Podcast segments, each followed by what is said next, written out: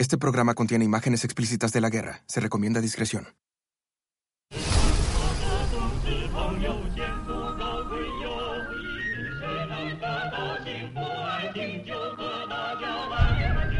...16 de octubre de 1964...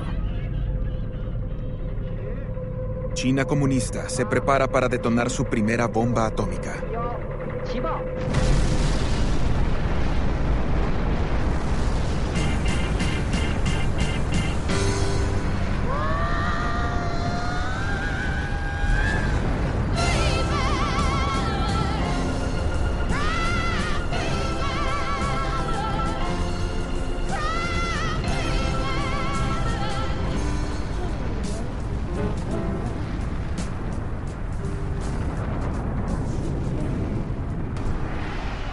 Modifica el equilibrio de terror. Se convierte en el quinto país en tener capacidad nuclear, después de los Estados Unidos, la URSS, el Reino Unido y Francia.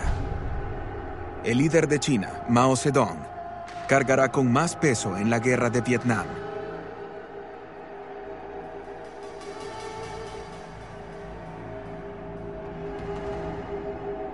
Recordando su intervención en Corea en 1950, amenaza.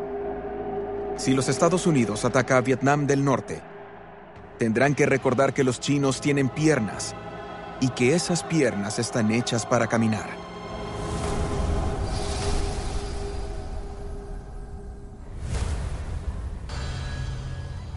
Unos meses antes, en enero de 1963, a John F. Kennedy lo filman con frecuencia con su familia para seducir a la opinión pública. Él está cada vez más preocupado por la situación en Vietnam. Después de una guerra larga contra los franceses, Indochina se dividió en dos países distintos. El norte comunista está dominado por China. El sur es parte del mundo occidental. 15.000 asesores militares estadounidenses entrenan a su ejército que lucha contra combatientes de la resistencia comunista del Viet Cong, una amenaza creciente.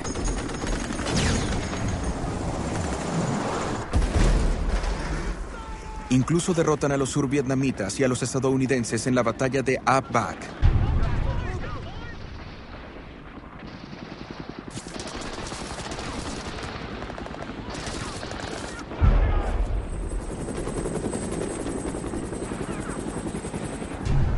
En Saigón, en la primavera de 1963, monjes budistas organizan protestas. Acusan al gobierno survietnamita respaldado por los Estados Unidos, de favorecer a los católicos, y los survietnamitas acusan a los budistas de estar manipulados por los comunistas. El embajador estadounidense Cabot Lodge acusa al presidente de Vietnam del Sur, No Dinh Diem, de no tener control de la situación. A Kennedy le recuerdan de la Guerra Civil China de 1949. La ayuda estadounidense no ayudó para detener a Mao. No queremos repetir lo de China, porque ese fue el evento más dañino que ciertamente nos ocurrió y quizá durante todo el siglo, cuando pasó a control de los comunistas. Kennedy da luz verde a los generales de Vietnam del Sur para que se deshagan de Diem, a quien se le considera que no tiene poder.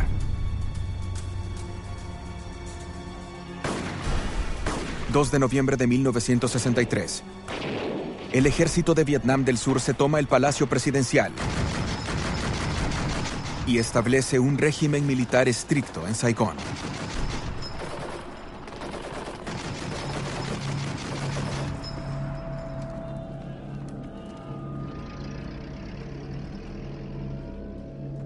Al presidente survietnamita Diem y a su hermano los ejecutan sumariamente.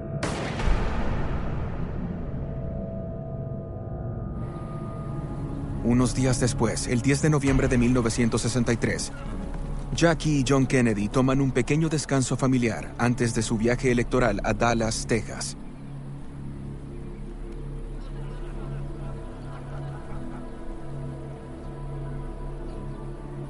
Jackie trata de superar su depresión después de la pérdida de su tercer hijo, Patrick. John, John y Caroline son un gran consuelo para ella. Jackie le enseña a su hijo el saludo militar. Ella no desea ir a Dallas, una ciudad conocida por su hostilidad hacia su esposo. Kennedy también está preocupado, pero hace bromas al respecto. Sería fácil asesinarme. Solo van a lo alto de un edificio con un rifle de francotirador.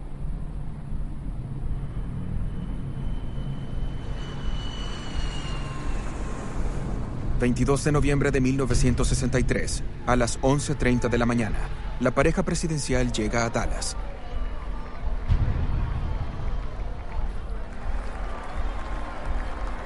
La caravana interminable tarda una hora para llegar al centro de la ciudad. 12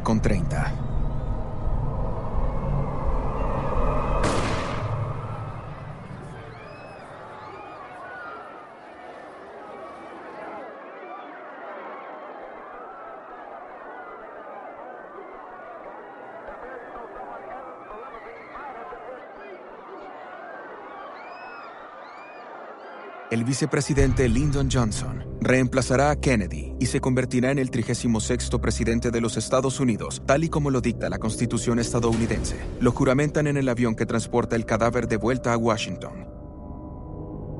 Jackie Kennedy sigue en shock y va con él.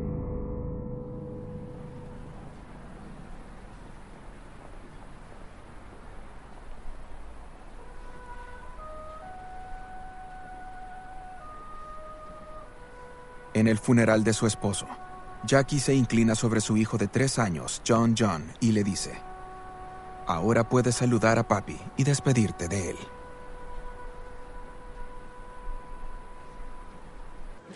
La policía encuentra las huellas de un tal Lee Harvey Oswald en el arma que mató al presidente. Él compró el arma por correo por 21 dólares. Oswald, de 24 años, acababa de regresar de la Unión Soviética. Lo arrestan rápidamente y casi de inmediato, Jack Ruby lo asesina en una transmisión televisiva en vivo. El comité investigador concluirá que Oswald fue el asesino del presidente y que fue un acto aislado. En Moscú, el líder soviético, Nikita Khrushchev, llega a la embajada estadounidense a firmar el libro de condolencias.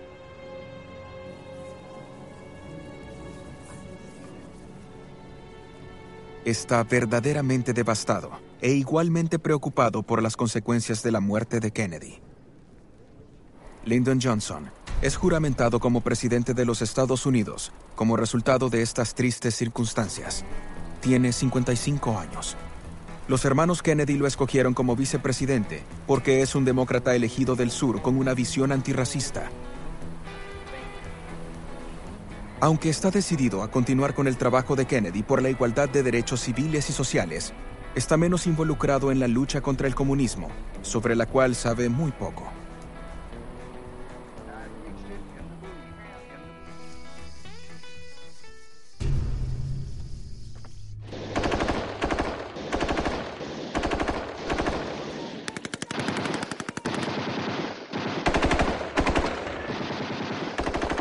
Los insurgentes comunistas del Vietcong son inatrapables en la selva.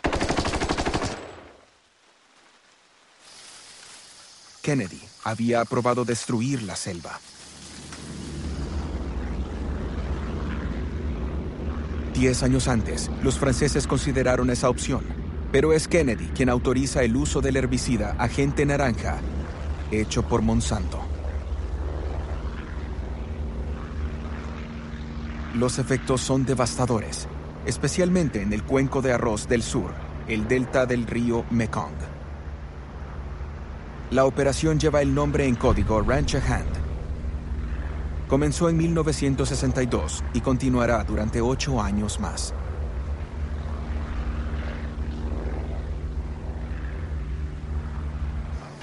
Esto no impresiona a Ho Chi Minh, quien todavía sigue al frente de Vietnam del Norte y es muy activo frente a las cámaras del mundo. ¿Es que vous avez peur que les Américains portent la guerre au Nord-Vietnam Nous n'avons jamais peur. Comme, comme les Français aussi, on dit que peur n'existe pas. Johnson no tiene la misma determinación. Llama a su asesor McGeorge Bundy y le dice, No veo que podamos esperar sacar de allá una vez que estemos comprometidos. No creo que valga la pena luchar por eso y no creo que podamos salir de allá. Acabo de pensar en ordenar que ellos vuelvan acá. ¿Para qué demonios les ordeno que vayan allá? ¿Qué demonios representa Vietnam para mí? ¿Qué es lo que vale para este país? Johnson y su secretario de Defensa, McNamara, deciden enviar al jefe del ejército estadounidense a Vietnam. El general William Westmoreland es un oficial paracaidista brillante de 50 años, héroe de la Segunda Guerra Mundial y de la Guerra de Corea. Su misión, salvar a Vietnam del Sur del colapso.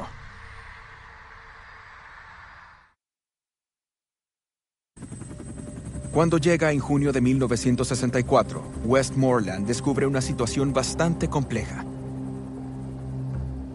Los estadounidenses están convencidos de que ya no enfrentan a combatientes de la resistencia survietnamita del Viet Cong, sino al ejército regular norvietnamita que se infiltró en la parte sur del país.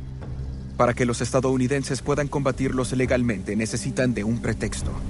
El incidente del Golfo de Tonkin se los dará. El 2 de agosto de 1964, dos barcos de la Marina de los Estados Unidos navegan demasiado cerca de Vietnam del Norte. Afirman que los norvietnamitas los atacaron. Este es el pretexto que necesitaban para ordenar a los portaaviones estadounidenses que participen en una muestra de fuerza y para pedirle al Congreso de los Estados Unidos el 7 de agosto de 1964 que autorice a Johnson a que declare de manera oficial la guerra a Vietnam del Norte.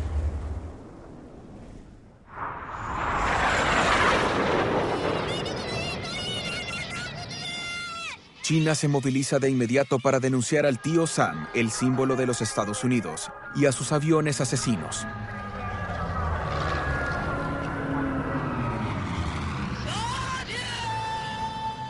En Moscú, el 14 de octubre de 1964, los líderes soviéticos encabezados por Leonid Brezhnev sacan a Khrushchev del poder con la esperanza de reavivar nuevamente las relaciones con China.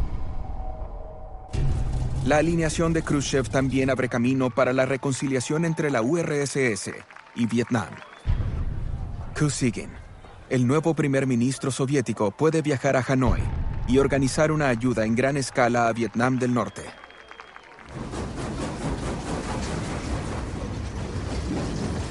Muchos de estos suministros viajan a través de China, quien se apodera de todo lo que quiera y copia la tecnología. Mao continúa calculando despiadadamente. Quiere debilitar a Rusia. Estas grandes cantidades de armas enviadas a Vietnam afectarán la economía soviética. Johnson, por otro lado, desecha la idea de una coexistencia pacífica en marzo de 1965, cuando lanza una ofensiva aérea masiva contra Vietnam del Norte. La operación Rolling Thunder se concibió para impactar a la opinión pública sin arriesgar la pérdida de vidas estadounidenses.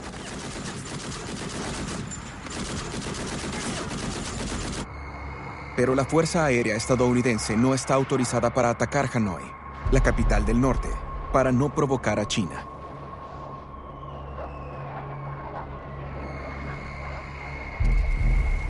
Y una vez que las rutas hacia el sur quedan destruidas, al igual que los puentes, cuarteles y depósitos de municiones, los estadounidenses se quedan sin objetivos.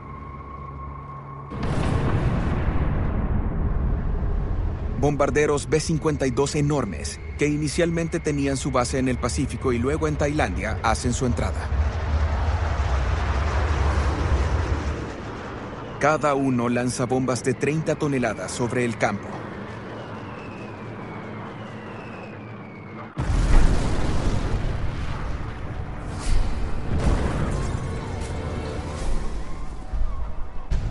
El 30 de marzo de 1965, un ataque terrorista del Viet Cong con un coche bomba frente a la embajada estadounidense mata a 20 y lesiona a 200.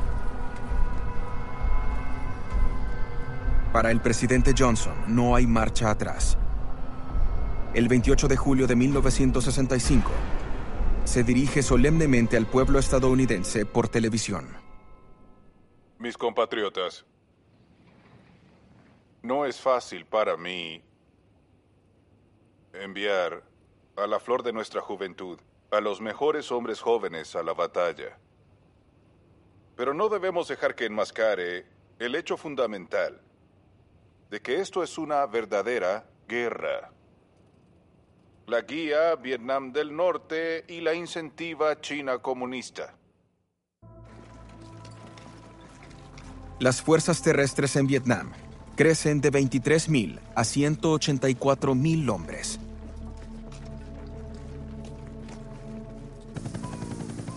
Con la primera oleada de refuerzos, el Estado Mayor estadounidense puede implementar una gran ofensiva para encontrar y destruir a Charlie. Estas operaciones movilizan a cientos de helicópteros, los cuales se convirtieron en los caballos modernos de la primera división de caballería.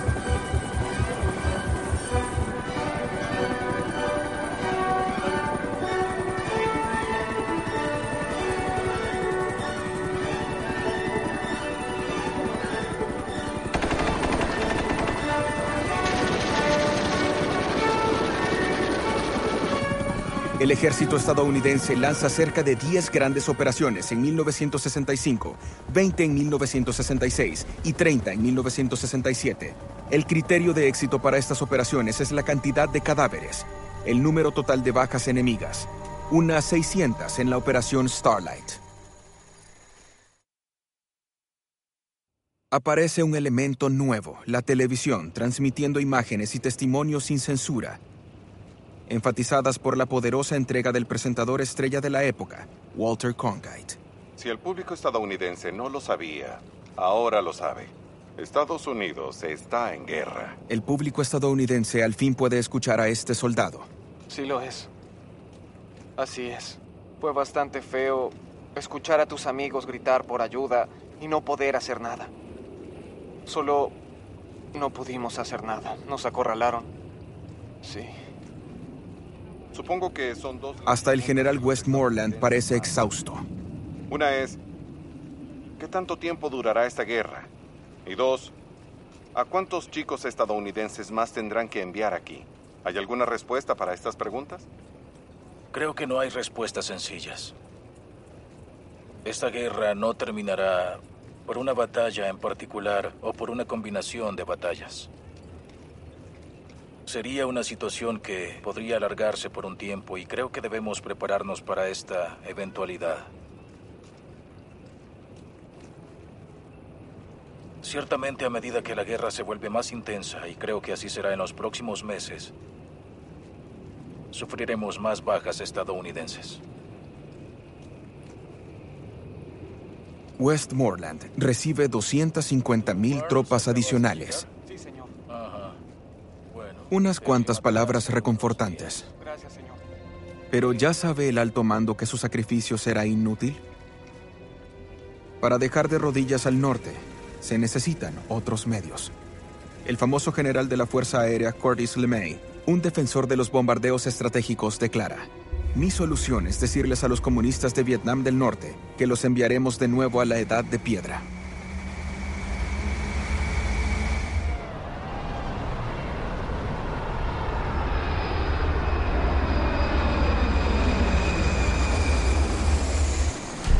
29 de junio de 1966. Por primera vez, Johnson autoriza bombardear Hanoi y el puerto de Haiphong.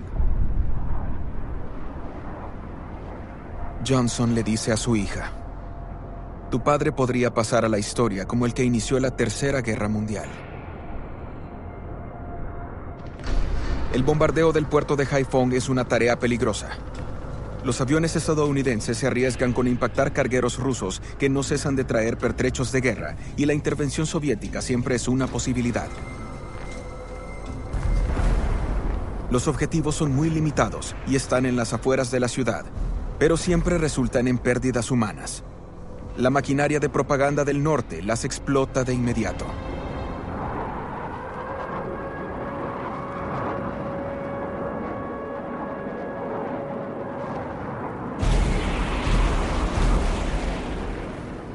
La destrucción de Hanoi, la capital de Vietnam del Norte, provocaría una reacción violenta de China. Y una vez más, las bombas caen fuera de la ciudad.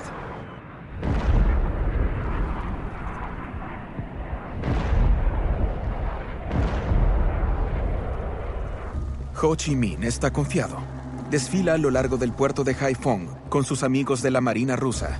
No tiene nada que temer y aprovecha al máximo la situación su voz suena a diario en Hanoi. La guerra podría durar otros 5, 10, 20 años o incluso más. Hanoi, Haiphong y otras ciudades, negocios, fábricas podrían quedar totalmente destruidas, pero los vietnamitas no se dejarán intimidar, porque para ellos nada es más valioso que la independencia y la libertad.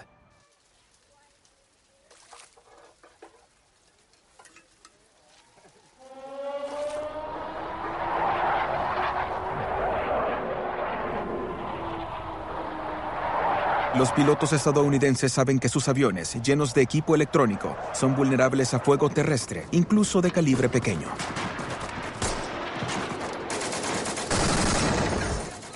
Los pilotos temen a los ataques antiaéreos de los norvietnamitas.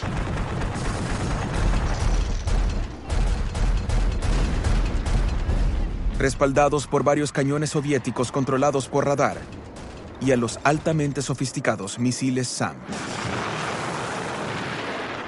Un misil impacta al futuro senador John McCain, piloto de esa época, quien se lanza en paracaídas para salvarse.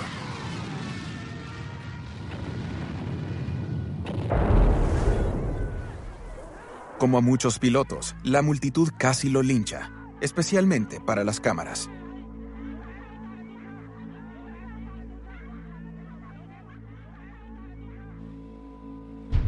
Tiene los brazos y las piernas quebradas. Lo dejan vivir al último momento y lo tratan en el hospital de Hanoi. Como es el hijo del almirante a cargo de la zona del Pacífico, los norvietnamitas llaman a las cámaras de televisión. Solo me gustaría decirle a mi esposa que me voy a poner bien y que que espero verla pronto. Apreciaría que se lo diga. Es...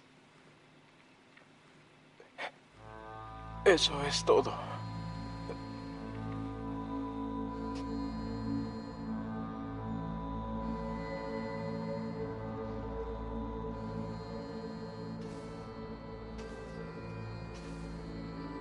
Los pilotos estadounidenses están encerrados en la vieja cárcel francesa a la que en broma le dicen el Hanoi Hilton.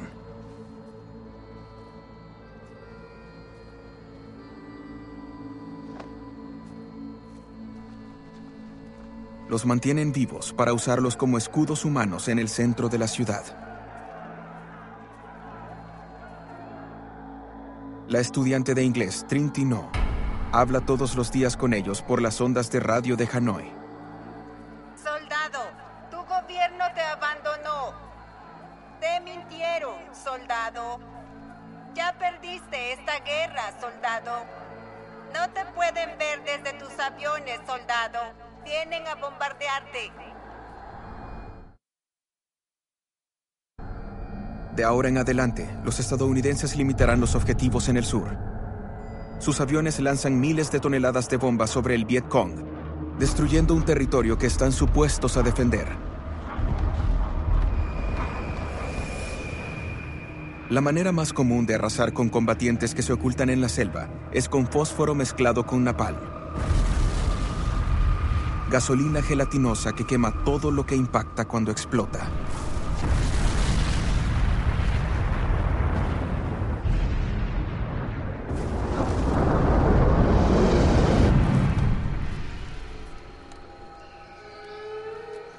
El Viet Cong se oculta bajo tierra. Excavan cientos de kilómetros de túneles, como el famoso complejo subterráneo en Cu Chi, cerca de Saigón. Refugios de supervivencia, espacios para vivir, hospitales militares, almacenamiento de alimentos y armas.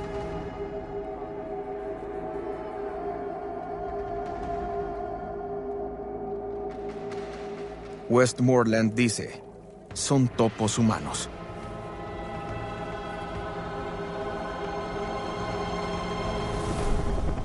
Al final de 1967, el Vietcong recibe órdenes de Hanoi para preparar una gran ofensiva a lo largo de toda la parte sur del país.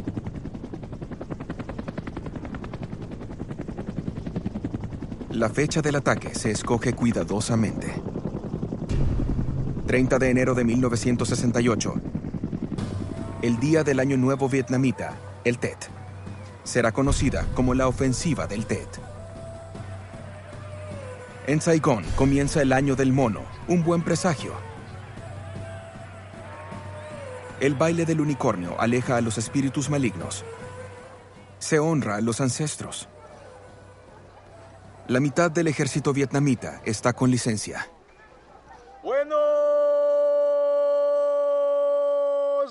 Vietnam. Los estadounidenses jóvenes pasan un año nuevo en la playa. Vietnam del Norte pidió un cese al fuego, mientras en secreto enviaban refuerzos al sur.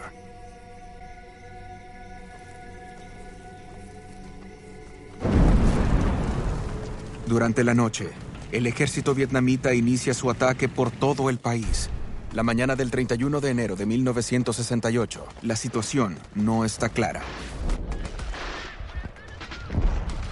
Los comunistas apostaron a un levantamiento popular masivo a su favor. Pero la gente, aterrorizada, busca protección. El ejército survietnamita logra resistir a los soldados del norte.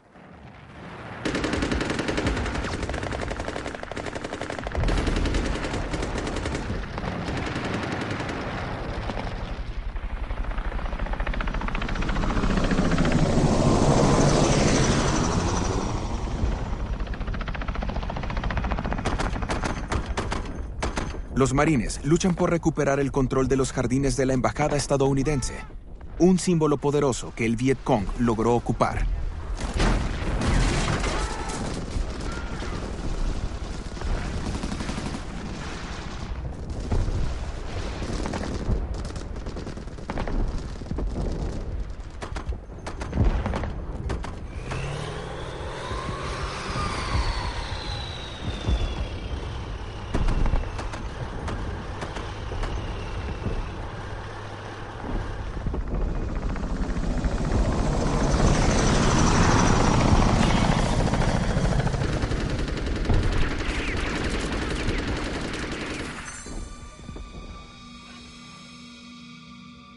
En la noche del 31 de enero, la situación en Saigón volvió a la normalidad. Pero no en los cientos de pueblos del sur que fueron atacados al mismo tiempo. Especialmente en Hue, en donde el Viet Cong se apoderó de la ciudad imperial y ahora están refugiados en el interior. Izaron su bandera y los estadounidenses luchan por bajarla. Estos combates particularmente violentos duran 28 días.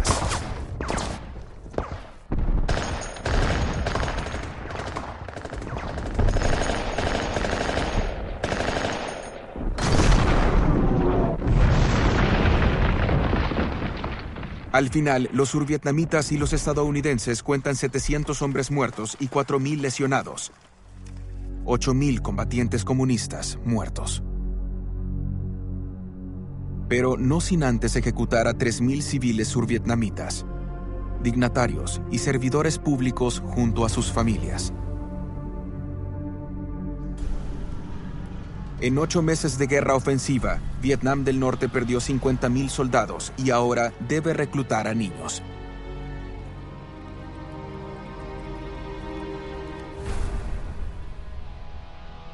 Pero también es un fracaso para los estadounidenses, uno que le costaría el trabajo a Westmoreland y a McNamara.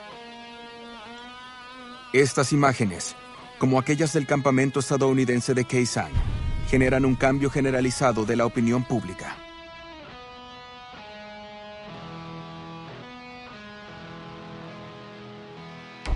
Por todos lados hay protestas masivas, negativas a ser enlistados y deserciones. La generación más joven se revela en todo el país. Estas protestas se extienden por todo el mundo. A Tokio. Berlín, Madrid, Londres, Sydney y París, en donde las protestas estudiantiles se convierten en una crisis nacional. Las conversaciones de paz entre Vietnam del Norte y los Estados Unidos comienzan en la capital francesa. En Washington, Johnson perdió mucha popularidad y ya decidió no correr para la reelección en noviembre de 1968. Lo sucede Richard Nixon, quien lleva a Henry Kissinger como su asesor. Se cree que Kissinger es capaz de resolver esta situación imposible. Kissinger es un alemán que huyó de la persecución nazi. Se hizo ciudadano estadounidense y enseña en Harvard. Debido a sus orígenes europeos, es de las pocas personas en Washington que puede entender el funcionamiento del mundo comunista y la esencia misma de la guerra de Vietnam. Él explica a Nixon que la clave es China. Una vez que cedan a las demandas de Mao, la guerra terminará. Mao, para eliminar a aquellos que él llama enemigos internos, lanzó la llamada Revolución Cultural.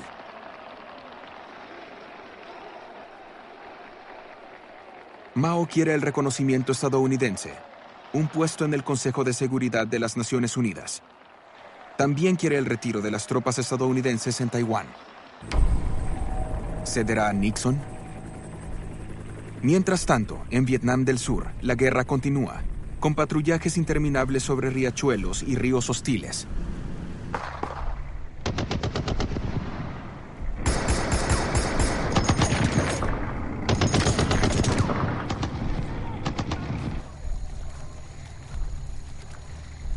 Muchos soldados estadounidenses desesperados sucumben a la locura, las drogas y a un derramamiento de sangre sin sentido como la matanza en My Lai, un pueblo en donde los soldados de la vigésima tercera división de infantería matan a las 400 personas que componen toda la población. Al mismo tiempo, a principios de marzo de 1969, en el frente de la Guerra Fría, la URSS y China se enfrentan en Siberia, en la frontera china. Los tanques del coronel Leonov avanzan la Guardia Roja China, fanatizada por la revolución cultural, le dispara y mata a Leonov. Los soviéticos contraatacan. Cien soldados rusos y chinos mueren en este breve conflicto por el dominio del mundo comunista. En esa época, la mayoría de observadores creyeron que habría guerra, posiblemente una guerra nuclear estallaría entre China y la URSS. Al otro lado del mundo, los estadounidenses consiguen su venganza en la carrera espacial. Julio de 1969. Neil Armstrong y otros dos astronautas abordan para un viaje de ida y vuelta hasta la Luna.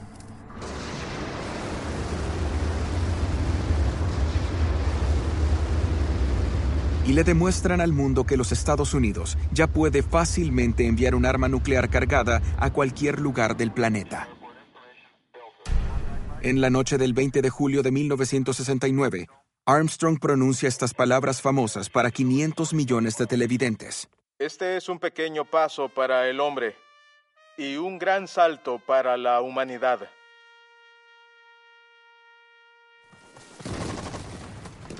En Vietnam, las grandes operaciones continúan.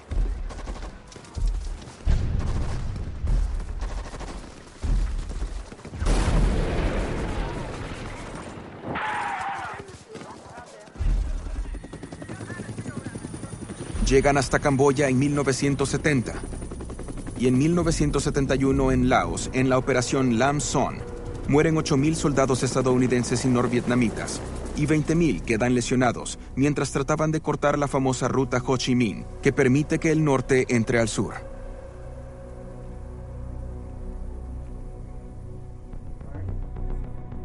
En París, la conferencia de paz llevaba tres años yendo en círculos sin ningún resultado.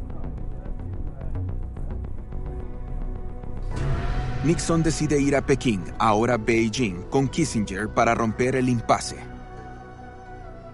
Él es el primer presidente estadounidense que visita China. Nixon tiene que hacer una reverencia a Mao, el gran timonel. Pero la peor parte para él es tener que anunciar que dejará a Vietnam del Sur a su suerte.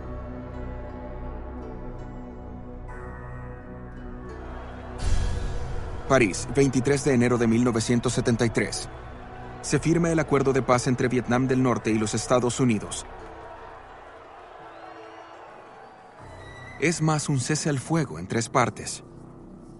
Cese de hostilidades, liberación de todos los prisioneros, mantener el régimen del sur y sus fronteras de 1954 en el paralelo 17, pero dejando al país bajo la amenaza del norte.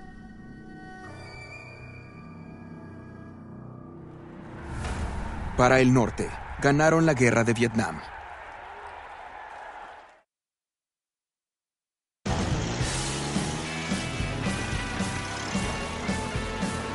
Los estadounidenses pueden empacar, al igual que todos aquellos que vinieron a luchar con ellos. 100.000 australianos, neozelandeses, tailandeses, taiwaneses, filipinos e incluso algunos españoles de los servicios de salud. Los norvietnamitas liberan a pilotos de combate prisioneros, incluyendo a John McCain. Sin embargo, dos años después de la firma de estos acuerdos de paz, la población survietnamita huye en masa del ejército del norte, que avanza sobre ellos en una violación total a los acuerdos que pretendían proteger al sur. El ejército del sur ruega por apoyo aéreo estadounidense, pero este ya no llegará. El 30 de abril de 1975 cae Saigón. 30 años después del inicio de la Primera Guerra de Indochina contra Francia, la bandera del Viet Cong ondea sobre el Palacio Presidencial. Ho Chi Minh ya no está para saborear su victoria. Murió en 1969 luego de un derrame cerebral a la edad de 79 años. Su cuerpo, embalsamado como el de Stalin, se exhibe en su mausoleo, el cual se convierte en un lugar de peregrinaje para los vietnamitas y después para los turistas. La guerra de Vietnam les costó a los estadounidenses el equivalente a 300 mil millones de dólares. 58 mil estadounidenses murieron. Cientos de miles quedaron con daños físicos o emocionales. Estados Unidos está profundamente dividido. Se lanzaron 8 millones de toneladas de bombas sobre Vietnam, Laos y Camboya, cuatro veces más de las que se lanzaron sobre Alemania en la Segunda Guerra Mundial. La tierra quedó seriamente contaminada por generaciones.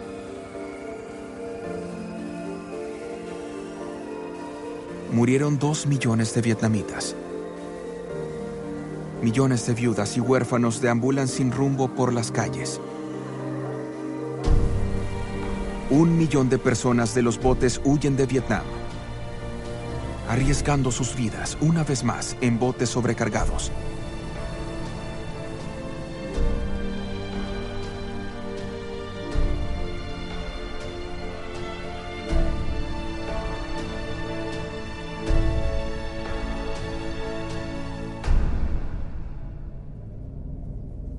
Mao ganó en todos los frentes muere el 9 de septiembre de 1976, después de matar a 80 millones de chinos. El comunismo se extendió a la mayor parte del sureste asiático, a Vietnam, Laos y Camboya, en donde los gemeres rojos masacrarán a un cuarto de la población. Y aunque Mao debilitó a los Estados Unidos, perjudicó mucho más a la Unión Soviética. La ayuda soviética a Vietnam del Norte, el Medio Oriente y las insurrecciones en África y Sudamérica dejaron en la quiebra a la URSS. Para sobrevivir, se instituye una economía de guerra. El puño de hierro de la KGB, la policía política, es la única manera de obligar a la población a aceptar la escasez y el racionamiento. Contrarios al régimen, muchos se hacen disidentes e incluso desertores, como Nuriev, el bailarín. y Svetlana, la hija de Stalin. Hola a todos. Estoy muy feliz de estar aquí. El imperio soviético comienza a quebrarse.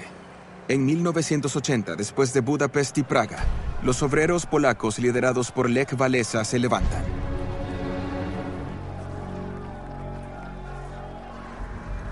La trampa afgana se cierra sobre el ejército rojo.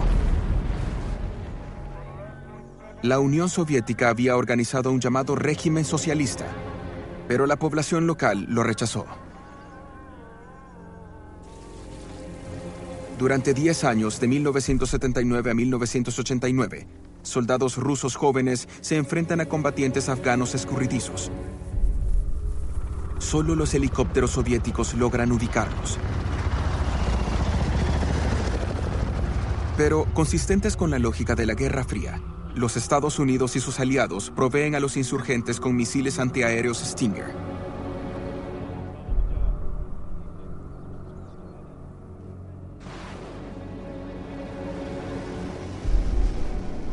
Estos misiles contribuyen a sacudir el equilibrio del terror y causan la retirada soviética.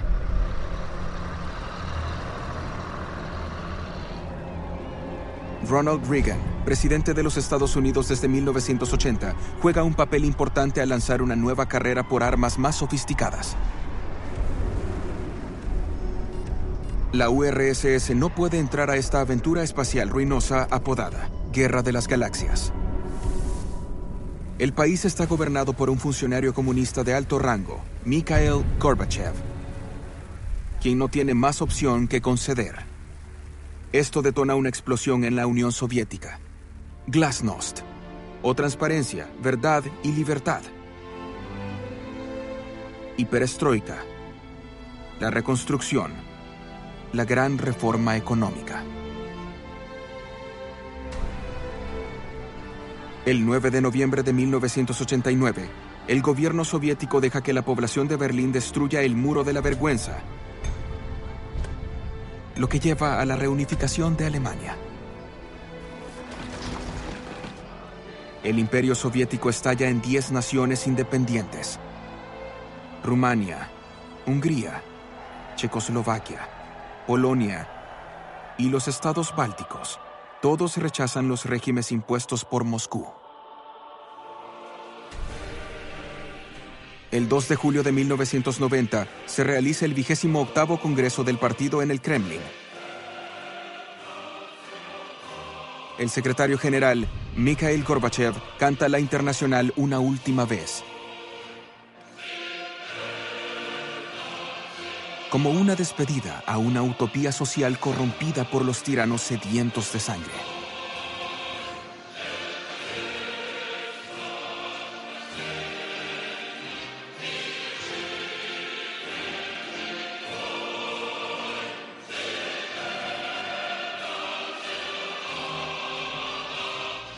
En la nueva Rusia se prohíbe el Partido Comunista.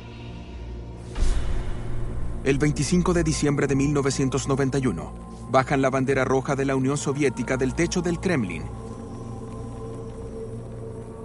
y la reemplazan con la bandera rusa. Es el fin de la Guerra Fría. Las agujas del reloj del apocalipsis se alejan del apocalipsis.